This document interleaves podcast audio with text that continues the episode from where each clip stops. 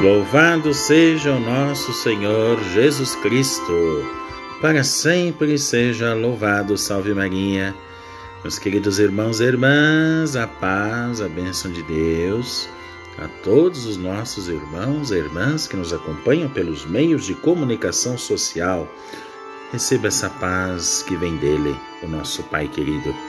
Meus queridos, estamos aqui reunidos nesse dia 17 de julho para lembrar os grandes santos, santos que são como para nós grandes faróis, iluminam nosso caminho para o céu. Hoje a igreja comemora nesse dia 17, é sagrado para todos os mexicanos, pois é dedicado a Bartolomeu de las Casas, protetor dos índios.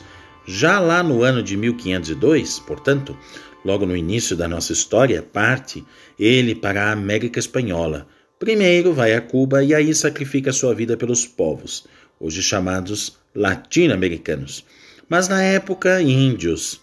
Ele trabalhou entre eles até os 92 anos de idade. Embora fosse sempre muito criticado, muito perseguido, ele tornou-se de fato profeta latino-americano, defensor da causa dos índios. Entre suas numerosas obras, deve-se mencionar a História dos Índios, Bartolomeu de las Casas que era sacerdote dominicano, morreu em 1566. Mas vamos agora à bela cidade de Paris, e aí venera-se hoje 16 bem-aventuradas carmelitas, virgens e mártires. Elas passaram pelo cativeiro e foram vítimas do grande terror da Revolução Francesa. Foi uma comunidade inteira sacrificada por causa do testemunho da fé em Jesus Cristo.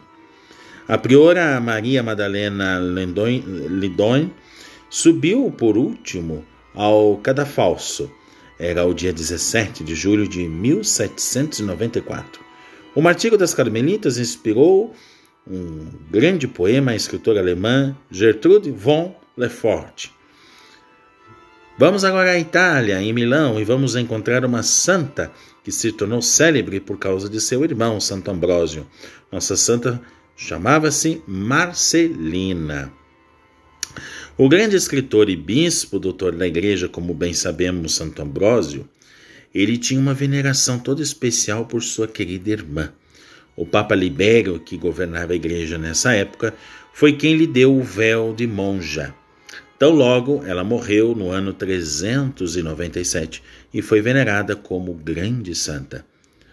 Pois é, meus queridos irmãos e irmãs, no dia de hoje, devia aproximar-nos do México, Peru e de todas aquelas terras onde os indígenas encontraram amigos que os ajudaram a perseverar né, e preservar suas culturas, como fez o dominicano Bartolomeu de las Casas.